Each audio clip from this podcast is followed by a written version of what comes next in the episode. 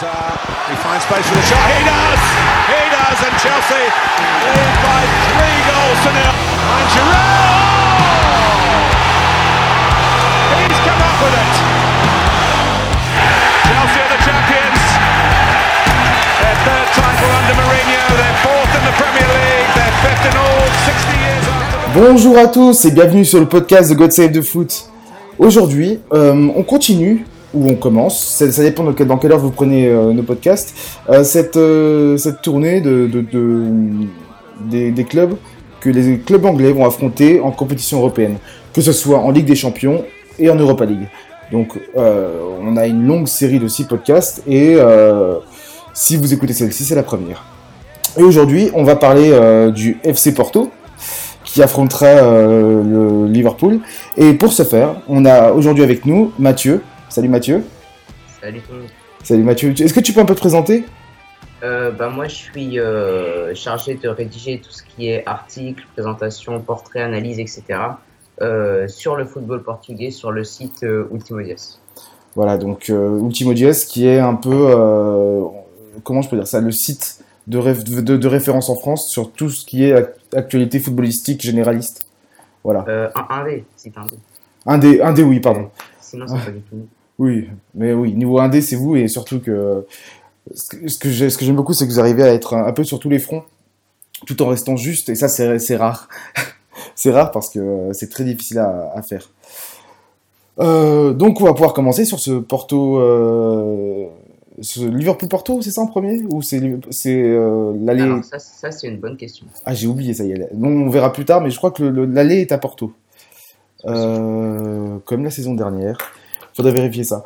Euh, donc, on va commencer avec le Porto de cette présentation. Euh, par rapport à la, saison dernière, où on a déjà vu une autre une, confrontation entre Liverpool et, et Porto. euh, Qu'est-ce qui s'est passé au mercato estival et au mercato hivernal? Au mercato estival, il y a eu l'arrivée d'Eder Militão, qui a d'ailleurs signé maintenant au, au Real. Son passage aurait été de courte durée, qui est venu renforcer la défense du coup, puisque Marcano a signé à la Roma. C'est le seul vrai changement dans l'annonce de départ par rapport à la confrontation de, de la saison dernière, puisque après euh, cet été, pendant euh, l'hiver, on s'est surtout renforcé euh, pour la profondeur de banc, parce que c'est vraiment de ça qu'on manquait l'année dernière avec des joueurs, bah, tu dois connaître Chancel Mbemba, Oui. qui est à, à Newcastle, bah, qui, qui, qui passe plus de temps à jouer avec la réserve, mais qui est là en backup si besoin. Des, des jeunes du centre qui sont passés en A, comme Diogo Leite, etc. Euh, Il y a aussi eu l'arrivée de Pep, qui s'est fait remarquer euh, euh, cet, cet hiver, puisqu'il était, pareil, tu dois connaître un peu, il était mis de côté à Besiktas. Et après, ouais, globalement, c'est vraiment renforcer l'effectif sur le banc avec des joueurs comme Manafa, qui est un latéral qui peut jouer aussi bien à gauche qu'à droite, qui vient de Portimonense, João Pedro, qui vient du Brésil, le retour d'Adrian Lopez aussi du Deportivo La Corogne, Fernando de Santa Clara. Voilà, c'est vraiment des doublures pour euh, bah, pallier un peu nos carences euh, de la saison dernière euh, du point de vue de l'effectif. Mais après, comme je te l'ai dit, il n'y a pas vraiment eu de renforcement du point de vue des titulaires, ce qui semble être peut-être une mauvaise, une mauvaise chose. Mais le truc, c'est qu'on s'attendait tellement à ce que tout le monde parle. Alex Telles qui était envoyé partout, Flip qui était envoyé partout, euh, Aboubacar, ça se disait qu'il allait partir. Et finalement, le fait de les conserver, c'est peut-être ça le point positif. Euh, oui, ça, ça permet peut-être de, de créer une sorte de stabilité euh, dans un championnat où on sait que les joueurs euh, sont souvent euh, sujets à, enfin, à, à des, à des marchandises qu'on, sur lesquelles on fait des plus-values. C'est ça, étant donné que ce sont des, des actionnaires qui gèrent, euh, qui ne gèrent pas, mais qui ont beaucoup leur mot à dire euh, avec le système de conseil d'administration sur les clubs au Portugal. Ils vont d'abord chercher à, bah, comme tu l'as dit, à, à considérer les joueurs un peu comme des marchandises et à faire des bénéfices plutôt que vraiment s'ancrer dans un projet sportif. Donc, euh, pour le coup, en cas de mauvaise saison, enfin, on, on va en parler après, ça pourrait être négatif parce que euh, ça voudrait dire que une grande partie des titulaires vont partir. Oui, mais euh, est-ce que ce, cela, justement ces départs-là, est-ce que c'est, lié aussi à la santé économique du club ou pas du tout? Oui, bien sûr. C'est-à-dire qu'il y a 3-4 ans, la dette qu'avait contractée Porto était remboursée à 100%. Euh, mais là, le club était de nouveau endetté euh, à hauteur de 60 millions l'été dernier, ça a été un peu résorbé, mais c'est toujours le cas. Donc, sur du moyen ou alors du long terme, dans tous les cas, il va y avoir de nouveaux départs de joueurs pour rembourser cette dette. D'accord, très bien. Et euh, du coup, en championnat, ça se traduit comment cette euh, stabilité entre guillemets? Euh, Alors, certains trouvent que c'est bien. Moi, je trouve ça un peu décevant dans le sens où on a à peu près, à quelque chose près, les mêmes joueurs que l'année dernière. Mais du point de vue du plan de jeu, je trouve que le niveau s'est assez dégradé. avant, on voyait qu'il y avait vraiment des attaques placées, etc. Là, cette année, c'est plus euh, bon les gars, euh, enfin c'est Serge Conseil simple qui demande vraiment aux joueurs de dès la récupération du ballon aller chercher la verticalité avec les euh, Brahimi, Corona, Otavio, pour arriver le plus vite possible dans la surface adverse. C'est peut-être plus fort du point de vue des, individualités, mais un peu moins cohérent du point de vue du jeu, tu vois. Et c'est d'ailleurs ça qui fait qu'on a du mal à jouer contre les gros. On a d'ailleurs perdu deux fois contre Benfica bah, cette année sur nos deux confrontations en championnat. Et du coup, on a perdu euh, la tête euh, du, classement comme ça. Donc, euh, ouais, c'est un peu ça nos carences pour le coup. Après, est-ce que ça va être positif ou pas contre Liverpool Je pense qu'on en parlera après. Oui, on, va, on va en parler juste après d'ailleurs. Euh, mais c'est vrai que si, euh, comme tu dis, euh, peut-être que c'est une bonne saison, mais sans le jeu, c'est vrai que c'est difficile à, se satisfaire d'une telle saison. C'est ça, même quand il y a une victoire, par exemple, je sais pas, victoire 3-0 contre un club lambda, on se dit, ah c'est bien, mais on n'est pas satisfait, satisfait dans le jeu parce que c'est pas vraiment euh, entre guillemets la leçon de football qu'il y aurait dû avoir à 3-0. Et puis surtout que, enfin pour ceux qui nous écoutent, euh, là on parle du pays qui a inventé la périodisation tactique. Donc euh, c'est ça. Bah, d'ailleurs, tu peux nous expliquer ça vite fait pour, pour, nous, pour ceux qui nous écoutent. alors c'est complexe, mais pour faire simple, c'est travailler des phases de jeu à l'entraînement et les reproduire en match. C'est un peu vraiment avoir le contrôle sur tout, tout organisé, etc. Et donc, comme tu l'as dit, voir que justement, euh, il y a un défaut d'organisation dans le plan de jeu, c'est très décevant parce que l'école portugaise, euh, du point de vue des entraîneurs, est vraiment basée là-dessus. Les mecs, ils, arrivent, euh, ils ont 30 ans, ils rentrent à l'école des, entraîneurs et on leur dit, bah, ce qu'on va faire, c'est la périodisation. Et si vous n'êtes pas d'accord, vous partez. Et le fait de voir que cette méthode qui est efficace et qui a été efficace n'est plus appliquée euh, bah, c'est dommage, surtout que c'est parfois lourd de conséquences, comme quand on l'a vu euh, contre les gros où Porto a vraiment du mal euh, cette année. Oui, juste une petite parenthèse, ça fait penser à Carlos Carvalhal la saison dernière qui a entraîné Swansea. au début, au début de, son arrivée, c'était pas mal au niveau du jeu, il y avait des résultats, mais au fur et à mesure, il, il a remarqué qu'en fait, qu'en première ligue, tu veux pas tu veux pas appliquer une telle, une telle euh, tactique sur la durée avec des joueurs qui sont pas forcément euh, engagés dans une telle tactique. Enfin, je sais pas comment dire ça, mais c'est. Euh, non, mais je vois, je vois. Parce qu'il y a même Marco Silva qui est à Everton, si je dis pas de bêtises. Comment? Marco Silva qui est à Everton. Oui, même ça. lui, je trouve qu'il a. Enfin, je regarde parfois Everton pour le suivre et il a un peu renié entre guillemets ses principes aussi. Après, est-ce que c'est lié à l'Angleterre? Je sais pas, mais Peut-être qu'il y a un lien entre les deux. Euh, oui, c'est, enfin, c'est, je pense que c'est de l'Angleterre parce qu'il y a un autre, un autre exemple, c'est celui de Guardiola. Euh, la première saison, il a voulu faire son, bah, son football barcelonais, etc. Euh, uh-huh. Très très horizontal. Et euh, si, si, on peut expliquer une, une partie de pourquoi il a, la saison dernière il, il, a, il a marqué 100 points en première ligue, en championnat, c'est énorme 100 points. C'est parce qu'il a, il a décidé d'appliquer un peu de verticalité dans son jeu. Et ça, c'est ça, c'est c'est un, je veux dire, là désormais on peut dire qu'il y a un Guardiola euh, post, enfin pré pré City, euh, Bayern, Manchester, euh, Barcelone, même si Bayern j'ai pas trop vu ce qu'il faisait. Et maintenant t'as un, un Guardiola anglais, on va dire ça comme ça. Et euh, c'est assez drôle et tu te rends compte que quand, quand t'as pas les joueurs pour, tu peux pas forcément déployer. Voilà, c'est ça. ben écoute, on va pouvoir parler un peu de aussi de, voilà de, de ce qui s'est passé en Ligue des Champions pour Porto. Euh, comment ça se fait qu'ils en sont là? Euh, en réalité, on a été assez chanceux. Déjà, le tirage des poules, on se retrouve avec euh, Schalke, le Lokomotiv Moscou et Galatasaray. Donc, ça se conclut par 5 victoires et un match nul. Alors, ça peut paraître impressionnant, 16 points sur 18, etc. Mais c'est pas vraiment révélateur puisque c'est un peu une poule entre guillemets Europa League, comme on dit. Et bah, ces difficultés, enfin, ça montre que c'était l'arbre qui cache la forêt, puisqu'on l'a vu dès les huitièmes, on a eu vraiment beaucoup de mal contre la Roma, alors que c'est une des pires Roma sur le jeu, du point de vue du jeu, des dix dernières années, c'était la Roma de Di Francesco, euh, où euh, on perd de 1 à l'aller dans un match où euh, bah, justement on voit les problèmes du plan de jeu, entre guillemets, où on a vraiment du, du mal à aller vers l'avant, etc. On est pris un peu à notre propre jeu. Et le match retour, donc la victoire 3 c'est après les prolongations, c'est une qualification vraiment euh, laborieuse, même si il y a une certaine domination sur le match. Et c'est d'ailleurs euh, étonnant puisque il y a une domination sur ce match où justement le, le plan de jeu et la périodisation, comme tu l'as dit, étaient de retour. On voyait vraiment des attaques placées, des phases de jeu travaillées, etc. Et donc on se demande pourquoi est-ce qu'il ne l'applique pas euh, à chaque fois. Euh, oui. eh ben, on va pouvoir parler un peu de, euh, de, de, de, ce match qui arrive entre Liverpool et Porto. Et oui, euh, l'allée la, est bien à Anfield. Il est le voilà, 9 avril à Anfield et le retour c'est Donc c'est pas comme l'année dernière. Non, c'est pas comme l'année dernière. Du coup, ça sera une sorte de confrontation miroir par rapport à l'année dernière. euh, bah justement, l'année dernière, on va, pouvoir en parler. Euh, il y avait eu euh, pas de match à l'aller-retour, euh, à l'aller, je veux dire, pardon. Ah et au retour, il y a eu un petit match, on va dire ça comme ça. Il y a eu une demi-heure de match à l'aller. Oui, euh, c'est vrai que bah, jusqu'à l'ouverture du score de Mané, je crois, avec ça qui fait. Enfin, José ça. Et puis après, ça, ça part un peu en fou. Oui, voilà.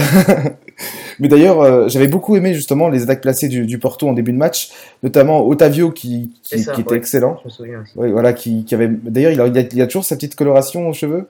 Non, maintenant, il c'est, c'est, tu vois, hasard, il y a de ça à peu près. Ah d'accord. Euh... et donc ouais, trêve de, trêve de, de plaisanterie. Oui, c'est vrai que le Porto avait bien joué justement jusqu'à jusqu'au 2-0, jusqu'au doublé. Enfin, c'est un doublé, je crois. Non, c'est ça là qui marque le 2-0. Euh, voilà, c'est ça. Euh, jusqu'au jusqu'au deuxième but, euh, Porto a, voilà a, a, quand même bataillé, mais ensuite voilà, on a vu un Liverpool qui a joué, qui a commencé à déployer son jeu qu'on verra par la suite en Ligue des Champions. Euh, toi, est-ce que tu penses qu'il y aura, ce sera un remake de ce match-là ou que ça sera totalement différent? Euh, Un remake du 5-0 ou de la double confrontation en général? Oh, de, du 5-0 déjà. Je pense que okay. je pense que la double confrontation générale, enfin, je veux dire, euh, je pense que le, le, le retour, le 0-0, euh, dépend forcément du 5-0 oui, bien, sûr. bien sûr. Bah déjà, je pense que Conseil 100 et les joueurs de Porto vont avoir à cœur de laver l'affront, entre guillemets, parce que vraiment prendre 5-0 à domicile, ça, ça fait mal. Euh, après, comme je l'ai dit, Porto est plus fort du point de vue des individualités, mais moins dans le plan de jeu. Mais je me demande, et tu pourras sans doute répondre à la question parce que tu dois sans aucun doute avoir plus vu Liverpool que moi cette saison, si le fait d'arriver comme ça avec un plan de jeu entre guillemets assez rudimentaire, donc c'est-à-dire euh, chercher la verticalité dès la récupération, euh, placer vraiment euh, le fait que l'équipe soit athlétique au centre de la philosophie, euh, avec des, gros, des grosses prépas physiques. Vraiment, avant les matchs, c'est les joueurs disent que c'est hard. Euh, ils crachent vraiment leurs poumons les entraînements d'avant-match. Est-ce que c'est peut-être pas ça, le fait de jouer les contres, etc., qui va faire que Porto va mieux s'en sortir que l'année dernière, ou comme tu l'as dit, ça a essayé de jouer sur attaque placée, etc. Euh, le problème avec Liverpool, c'est que euh, ils adorent, ils adorent les, les, équipes qui jouent en attaque, placée justement. Il y, avait le cliché depuis que Klopp est arrivé que, en gros, il était, euh, il était fort contre les forts et faible contre les faibles, contrairement à l'OL d'ailleurs en ce moment. Euh, c'est que et Porto, enfin, je veux dire quand je dis fort, c'est dans le sens où les, équipes, qui aiment bien jouer, voilà, sur attaque placée, qui aiment bien jouer, voilà, en repartant depuis l'arrière, parce que la princi les principales récupérations de Liverpool euh, cette saison et même la saison dernière, c'était un pressing très haut. Et ensuite, le, le dernier recours du défenseur, c'était de balancer euh, devant. Et ensuite, tu avais un, un, second ballon récupéré par un joueur de Liverpool, par un milieu de terrain. Justement, Porto est plus du tout dans cette optique-là cette année. C'est vraiment euh, jouer le plus vite possible vers l'avant. Genre, Conseil on disait la dernière fois en conférence de presse, contre une équipe aussi forte que Liverpool, l'idée c'est dès la récupération du ballon, en moins de 10 secondes, on doit être dans leurs 30 mètres. Ah, donc c'est une sorte de gegenpressing à la sauce euh, lusophone, c'est ça? C'est un peu ça. Surtout que là, il est en train de développer des choses. Euh, après, je sais pas si c'était prévu euh, pour Liverpool, etc. C'est-à-dire qu'il aligne euh, de plus en plus un 4-4-2, alors qu'avant, ça, ça a inversé environ un match sur deux, un 4-4-2, un match sur deux, un 4-3-3, en mettant au milieu Herrera et Oliver Torres, qui sont euh, deux joueurs pas, qui savent défendre, mais qui sont pas du tout à vocation défensive, comme peut l'être par exemple Danilo, qui est une pure sentinelle. Et ces joueurs-là, en fait, se projettent très très vite vers l'avant. Ils vont pas hésiter à aller chercher la verticalité, etc.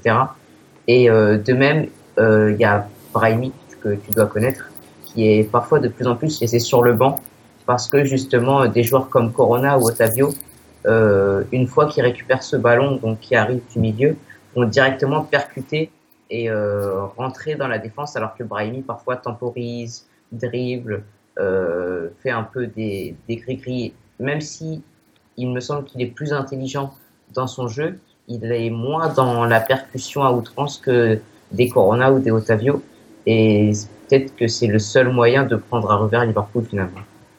Ouais, c'est vrai qu'on a remarqué aussi cette saison justement que le seul moyen, enfin le moyen de principal de, de contrer Liverpool, c'est de, de, le prendre, de le prendre à son propre jeu. Ça c'est vrai. Et euh, oui, c'est possible si jamais. Euh, bah déjà, si, tu tires déjà des leçons de la saison dernière, euh, oui, forcément, tu vas, tu vas forcément t'adapter à, l'adversaire et pourquoi pas essayer de passer. Même si, voilà, je pense que même si voilà, j'ai pas, j'ai pas du tout en fait, envie de passer pour l'anglais arrogant, etc. Mais ouais, euh, je pense que Liverpool va jouer le même jeu que la saison dernière et que ça va passer parce que. Euh... Oui, bah, bien sûr. Après, ouais. au niveau des individualités, il y a, y, a, y a pas photo, quoi. Oui, c'est. Quand Marega, il est en train de faire une très bonne saison, etc. Mais face à Van Dijk, bah, ça va être compliqué quand même. Oui, c'est vrai que ça va être compliqué, surtout que. Après, moi, c'est, peut-être pas forcément Mariga ou, euh, ou les, les, attaquants qui vont, qui seront, qui seront importants dans ce match. C'est, surtout le milieu de terrain. Euh, du coup, enfin, pour, pour résumer un peu ce, que, ce qu'a fait les clubs tout au long de, de cette campagne européenne, c'est utiliser le milieu, milieu à 3, donc qui était, sou, qui était souvent Anderson, Milner et Oxlade ou Wijnaldum, Wijnaldum comme, voilà, comme vous le voulez au niveau de la prononciation. Euh, ce qui se passait, c'est qu'en gros, ils colonisaient l'axe okay. de sorte en fait à forcer les, les, les milieux, les 6 ou voire les 8 à s'excentrer. Et du coup, tu avais des meneurs de jeu. On a vu Nainggolan justement jouer en, en, en milieu gauche face à la Roma. On a vu De Bruyne jouer à droite. Et la, et la, seule équipe, le seul joueur qui a réussi à s'accommoder de ça, de cette, de cette, comment je peux dire ça, de cette formation U forcée, c'est Modric en finale. Ok. Voilà. Et euh, est-ce que, est-ce que je, je connais pas du tout les milieux de terrain Est-ce que c'est encore Olivera et Herrera au milieu de terrain? Euh, Non, du tout. D'accord. Euh, Sergio Olivera est parti au PAOK Salonique, un, nouveau club satellite de George Mendes, l'ami George. et euh, du coup, en fait, bah, au milieu, c'est comme je te dis, ça dépend vraiment. Il y a trois joueurs qui tournent, c'est Danilo, Oliver et Herrera. Euh, après, ça dépend vraiment de l'adversaire, mais si tu me dis que euh, les, les milieux de Liverpool obligent, entre guillemets, les milieux adverses à s'excentrer, ça va peut-être être Oliver et Herrera dans le sens où c'est des joueurs qui sont plus à l'aise balle au pied, capables de faire plus de choses techniquement qu'un Danilo par exemple, et que ça ne dérange pas forcément de se retrouver euh, presque sur un côté ils arrivent quand même à développer le jeu euh, de cette manière. Puisque de toute façon, ça va être quasiment mission impossible pour Porto de remporter la bataille du milieu euh, au vu des, forces en présence, puisque les joueurs de Liverpool sont de toute façon meilleurs et sont habitués à faire ce qu'ils font toutes les semaines. Donc ça va être compliqué au milieu. Donc ouais, ça va peut-être être Oliver Herrera, je pense. Oui, c'est ça. Et quand je te parlais de, de Modric, c'est que c'est que t'as pas, pas besoin d'être physique face à Liverpool pour pouvoir t'en sortir, mais il faut surtout avoir une, une faut surtout avoir une, une, intelligence de jeu, pardon. C'est ça. Et de une technique, euh, une bonne technique, voilà, pour pour, pour s'en sortir. Et euh, si Porto a, a milieux de terrain, c'est vrai que ça peut largement jouer en leur faveur, en faveur du Porto. Ouais. Après, euh, une réserve quand même, c'est que Herrera, malgré le fait que euh, il soit assez explosif, etc., comme tu le disais, niveau intelligence de jeu, c'est très loin d'être le must quand même. Et euh, du coup, avec un seul milieu capable, un peu à la Modric, de faire la différence, ça va quand même être compliqué. C'est pour ça que, d'ailleurs, on le voit, euh, Conseil simple cette année, il se base plus beaucoup sur son milieu comme il a pu le faire un peu euh, l'année dernière. Euh, vraiment, là, c'est tout jouer sur les côtés. Parfois, on voit des latéraux qui sont plus hauts que les ailiers, à tel point euh, la priorité est mise sur les côtés. D'accord, très bien. Euh, donc, tu m'as dit pour la formation, ce sera sûrement un 4-4-2 du coup? Ouais, sûrement. Avec euh, Marega et Soares devant, puisque Aboubacar est blessé depuis le mois d'octobre. D'accord, donc à plat Pardon. Euh, c'est compliqué en fait, puisque sur phase défensive, c'est à plat. Sur phase offensive, c'est plus un 4-2-2-2 avec des ailiers, un qui rentre intérieur et un autre qui reste euh, ligne. Oui, d'accord. Donc, euh, donc c'est c'est pas mal niveau de. En fait, je, je pense, voilà, je connais pas trop. Je, je, je vais pas te cacher que j'ai jamais vu euh, Porto jouer cette saison. Mhm. Mais est-ce que euh, ça, c'est un- peut-être un bon moyen en fait de, de créer des dysfonctionnements dans le pressing euh, et C'est-à-dire que le, pour le bloc défensif, c'est compliqué de savoir se positionner parce que tu peux pas non plus te mettre trop large puisqu'il y a un joueur qui va rentrer axe et tu peux pas non plus te mettre trop dans l'axe puisqu'il y a un joueur qui va prendre le côté. Voilà, et on sait que Liverpool parfois a des errements défensifs, donc on, voilà, ça, ça, peut arriver aussi. Hein. Bon, on ne souhaite pas pour nous, mais euh, voilà, ça peut arriver. Euh, euh, voilà, pour Liverpool, bon, je pense que ce sera un 4-3-3. Euh, c'est la formation européenne, en fait, parce que, enfin, je, je, précise ça parce que cette saison, Klopp a décidé de, de jouer en fait un- le 4-3-3 face au gros et le 4-2-3-1 face au petit, voilà. Euh, dans le sens où le 4-2-3-1 euh, permet en fait donc dans les comme un milieu de terrain, enfin un milieu de terrain pour un offensif, dans le sens déjà avoir quatre, mi- quatre offensifs directement en attaque, prêts à mettre la pression sur, sur, sur les défenses qui sont regroupées. Parce que t'as pas forcément besoin de mettre trois milieux de terrain pour couvrir toute la largeur du terrain. Après, je pense que ce serait peut-être pas une si mauvaise idée contre Porto, justement, puisque malgré le fait que, par exemple, en charnière, Philippe et Pep soient deux très bons euh, joueurs, euh, ils se font souvent prendre de vitesse, en fait, bah, par des joueurs comme Salah, Mané, etc., où c'est pas facile, mais pas compliqué non plus de partir dans leur dos euh, à la vitesse. Donc peut-être qu'un 4-2-3-1, c'est plus utile contre Porto, à défaut de perdre un peu de, de flexibilité au milieu. Oui, bah, c'est vrai que ça, ça peut le faire. Euh, surtout que euh, j'ai l'exemple en tête de- du match contre Arsenal, Liverpool-Arsenal, 5-1 pour Liverpool. Et la principale, euh, comment je peux dire ça, prouesse tactique de Klopp lors de, lors de ce match, c'était c'est qu'il a, qu'il a, il a mis en place un 4-2-3-1, pardon, face à une équipe d'Arsenal quand même qui joue, au- qui joue au ballon. Hein, c'est, euh, je veux dire, c'est c'est pas, c'est pas une équipe anglaise comme on, comme on l'entend. Euh, et euh, donc c'est un 4-2-3-1 en fait avec euh, donc Mané à gauche, euh, Salah en pointe, Firmino en milieu offensif et Shakiri à droite. Et parfois en phase défensive en fait il faisait descendre Shakiri en milieu axial droit, en 8 droit, je sais pas comment on pourrait dire ça. Et Ouais. Salah, Salah prenait la droite et Firmino prenait la pointe. Et euh, t'a- t'avais une sorte en fait de, de, de flexibilité à chaque, à chaque, en fonction de la, du moment du match. Et ça, ça a totalement désarçonné Arsenal. Et pourquoi pas C'est vrai que maintenant Ça, que tu je dis, pense que ça peut vraiment être une, une bonne option pour Liverpool, puisque ce serait pile euh, taper sur nos défauts. Quoi. Ouais, mais le problème aussi, c'est qu'il faut voir si ils ont les joueurs type type euh, Shakiri et Oxlade Chamberlain d'ailleurs, euh, qui seraient qui seraient aptes à ce moment-là, parce que Shakiri, voilà, on va dire ce moment c'est un peu fantôme, mais Oxlade il est revenu vite fait en U21 en réserve, il s'est il s'est blessé, il est ressorti, voilà. Donc euh, voilà, donc euh, on ne sait pas du tout si, euh, selon, selon les informations, il serait, il serait de retour, début- enfin entre guillemets. Donc là, là, je cite, euh, je cite les, ceux les, les médecins de Liverpool après la trêve internationale. Donc euh, voilà, ça reste Ça assez nébuleux. faire un peu just quand même. Surtout Voilà. que ce sera un match où il y aura de l'intensité, un match athlétique et tout. Bah, surtout oui, et surtout que le 4-3-3 a été un peu décrié cette saison justement par rapport à Liverpool. Et l'année dernière, le, la personne, enfin le joueur qui faisait la différence euh, à Liverpool, c'était Oxlade parce que euh, euh, il faisait le lien entre le milieu et l'attaque. Et d'une telle manière, en fait, que tu, tu pouvais lui dire, ouais, ok, t'es, aussi, un relayeur, mais t'es aussi un box-to-box. Et du coup, un- un- une forme de tréquartista. voilà, c'est ça. Ok. Et voilà, donc tu avais une sorte de, de, ver- de verticalité euh, directe. Je sais pas, voilà, c'est assez, c'est assez compliqué à expliquer. Et du coup, voilà, le triquartista, c'est vraiment ce que ce que ce que- ce qu'on pourrait dire de lui. Bon, en tout cas, euh, je pense qu'on a tout dit sur la, la, la future rencontre. Euh, au niveau de la tactique, à moins que tu veuilles ajouter quelque chose.